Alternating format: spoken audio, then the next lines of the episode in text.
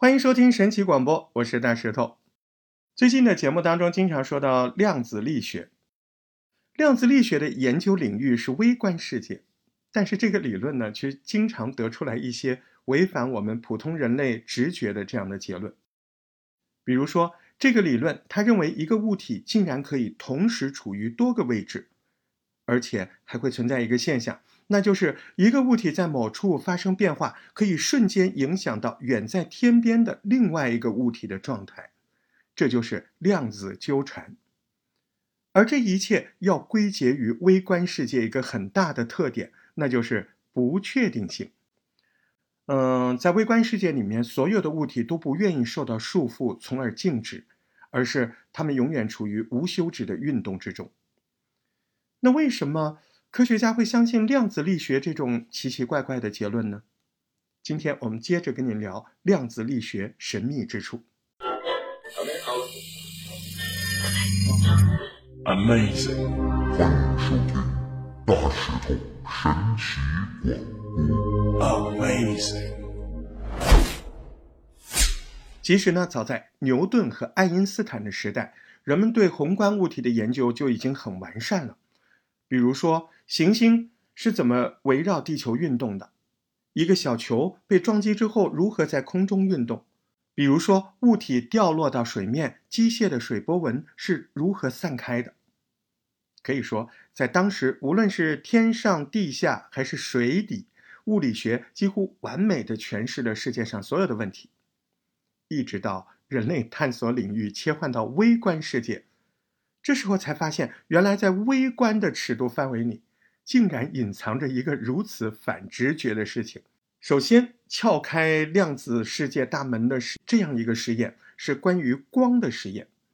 当时人们非常热衷于把气体加热之后散发的这个光，但是当人们通过三棱镜去观察这些加热的气体产生的光的时候，发现了一个非常难以置信的画面。那就是这些光的颜色竟然是非常整齐的四散开来，一个竖条就是一种颜色。嗯，这个叫光的色散嘛，色彩的色，散开的散。关于光的色散，牛顿早就研究过。当阳光经过三棱镜之后，自然的会形成类似彩虹的光斑。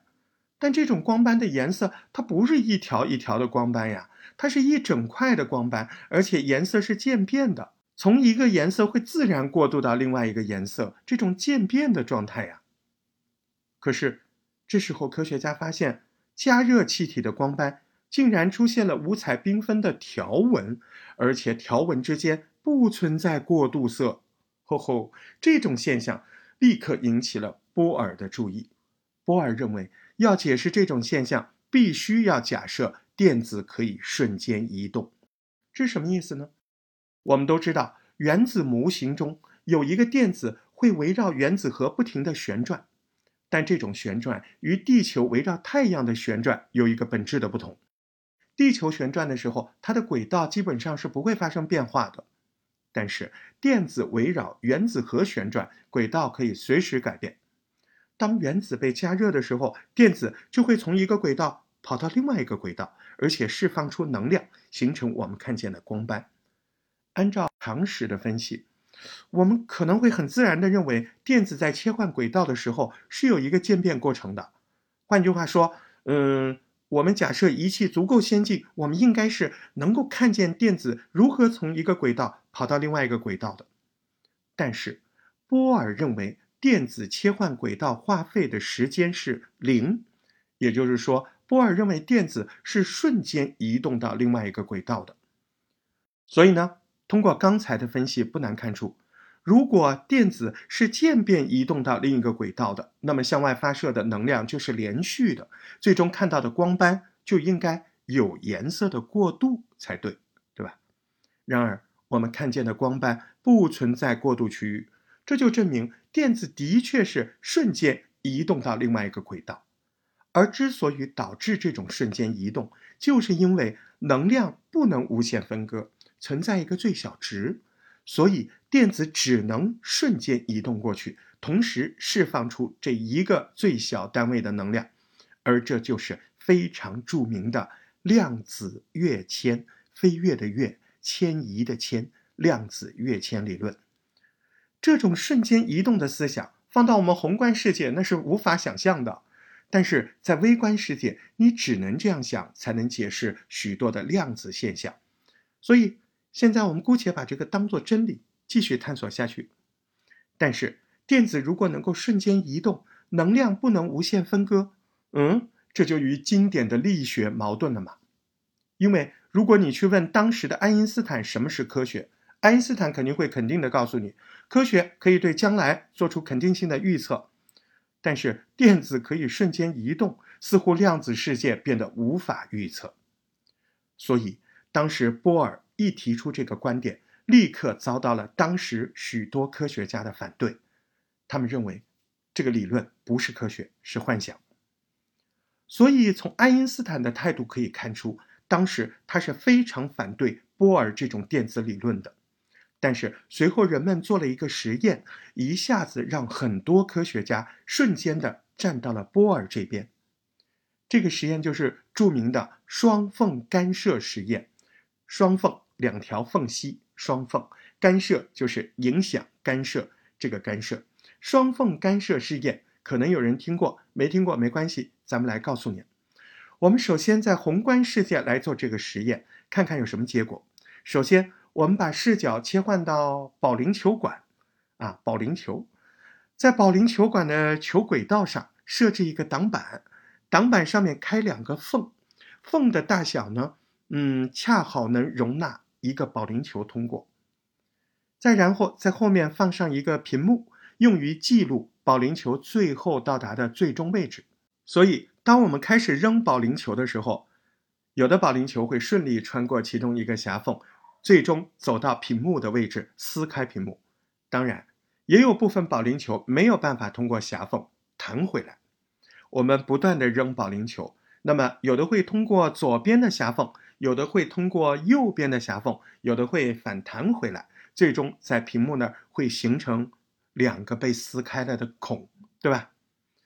这种现象很好解释嘛，因为保龄球走的是直线，所以一旦穿过狭缝。就会按照原来的方向继续前进，所以左边的狭缝会在屏幕左边形成一个撕开的口子，右边的狭缝形成另外一个撕开的口子，这就是宏观世界的双缝实验。哎，下面我们把实验改一下，这次我们不扔保龄球，我们扔电子。为了方便大家想象，我们把电子的体系我们在脑海中放大啊。如果我们依然像刚才那样不停地往屏幕扔电子，屏幕生成的丝口是不是应该会跟刚才扔保龄球一样，形成两个整齐的丝口才对？但是，当我们实际去做这个实验，会发现电子和保龄球有着很大的不同。电子虽然有的会通过左边丝缝，有的会通过右边丝缝，有的也是反弹，但是通过狭缝的电子。在屏幕的后面竟然形成了很多竖直的条纹。如果电子走的是直线，那么会只形成两个丝口才对呀。比如两个狭缝中间的位置对应的屏幕，它就是不可能出现电子的呀。但是却依然出现了条纹。而要解释这种现象，只有一种可能，那就是波波浪的波。比如，如果一系列的水波通过这两个狭缝。它们会立即分裂成两列水波，之后这两列水波会互相交融，也会发生干涉，最终在屏幕形成许多竖直的条纹。所以波动说，啊，就很能够合理解释电子这种诡异的现象。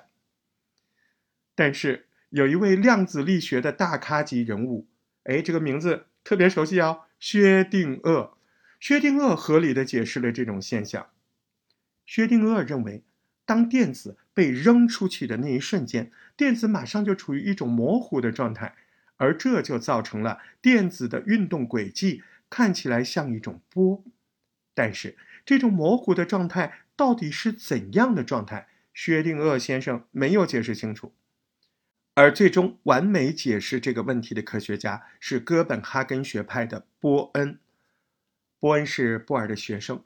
波恩认为，电子扔出去之后，并不是在空中形成一个类似波形状的轨迹，而是电子可以同时处于空间的多个位置，只是每个位置分到的概率值有所不同，而这些概率只会不断的浮动，从而就形成了概率波。这种波跟我们平常接触的光波、声波、水波那有实质的不同。普通的这些波上下振动的是实际的物体嘛？而概率波振动的是数字值、概率值。概率值不是一个实体，它只是一个抽象的数学概念。概率波的提出是人类首次对微观世界进行揭秘的第一次的创举。它揭示了电子的运动其实没有轨迹，电子一旦运动起来，就是一团概率组成的云。电子永远会以一个整体范围向某个地方移动。你不能问电子现在到底在哪，你只能问电子出现在某个地方的概率有多大，概率值是多少。也许你分析到这儿就会有一个疑问：科学探索出来就是为了对未来做精准预测的呀？但是遇到电子这种微观物体，这是不是说量子力学你存在某种不完备的特性？如果你这么想，恭喜你，你和爱因斯坦思路是一致的。爱因斯坦当时也不能接受用概率来诠释这个世界，所以才说出了那句著名的话：“上帝不掷骰子。”爱因斯坦很难相信我们的世界在深层里面是由概率来决定的，所以只要是没有办法做到精准预测的未来的学科，他认为都不能称为科学。所以很快，量子力学。就分成了两派，一派是以波尔为首，包括波尔、还有波恩、海森堡、狄拉克这些物理学家，他们被称为哥本哈根学派；另外一派以爱因斯坦为首，包括爱因斯坦、薛定谔还有贝尔等人。这两派人物对量子世界的本质进行了无数次的交锋，而将这场争论推向高潮的人物。就是你们熟悉的薛定谔的猫的那个薛定谔。薛定谔先生当时为了证明哥本哈根学派是错的，所以呢，他提出了大家熟悉的那个思想实验，也就是薛定谔的猫。这个实验一提出，立刻把波尔他们整懵了，蒙圈了。哥本哈根学派从此开始死磕这只又生又死的猫。试图找到其中的漏洞来补救自己的量子理论。其实很多人都有一个误解，认为薛定谔是为了证明量子力学才提出的这个思想实验。事情正好相反，薛定谔当时是为了反对这种量子理论才提出这个实验的。其实这两个学术门派争论的本质就是电子的这种不确定性到底是由于我们的测量仪器不够先进导致的。还是微观世界真的本来就不确定。相信大部分人都会觉得，电子之所以同时处于很多位置，那一定是电子运动速度太快，导致我们的仪器没有办法反应，所以就给人一种同时处于多个位置的这种假象。如果你也这样想，对你和爱因斯坦再次一致，因为爱因斯坦一直认为我们的世界可以精准预测，不存在概率一说。如果我们预测未来，必须要用。这个概率，那只能证明我们对世界的探索不够，而不是说这个世界本来就不确定。爱因斯坦就是这么想的。所以，当波尔在台上讲解自己的量子理论之后，爱因斯坦先生马上就站起来，开始了一轮排山倒海的反驳。有趣的是，当爱因斯坦演讲完毕之后，当时啊，台下有一个普通的学者对爱因斯坦说了一句话，这句话特别经典，他说。尊敬的爱因斯坦先生，你现在反驳波尔量子理论的这个表情，让我想起了你十年前站在台上讲相对论，下面一群人反驳你的表情。你现在的表情就跟那些反驳你的表情一样一样的。这句话让爱因斯坦一下子陷入了无比尴尬的场景，而这也说明了爱因斯坦虽然伟大。但是只要是人，就不可能永远不犯错。时间到了今天，我们当然知道这场旷日持久的争论最终以哥本哈根学派胜利而终结。现代的量子力学理论根基都是建立在哥本哈根学派上，而这也意味着我们的世界在深层里真的是由概率决定的。虽然我们没有办法预测单次实验电子最终会落在哪儿，但是实验次数一旦变多，我们就可以概率精确地预测出电子在中间的概率是百分之三十七，电子在最右边的概率是百分之七。这种用概率来预测未来的方式，也是一种极其精确的预测方式，而这也意味着传统的宿命论是完全错误的。我们的世界随时都充满着无穷的变数，命运尚未注定，我们应该积极的努力啊！不知道听到今天节目的你是什么想法？欢迎你留言。再次感谢您的收听。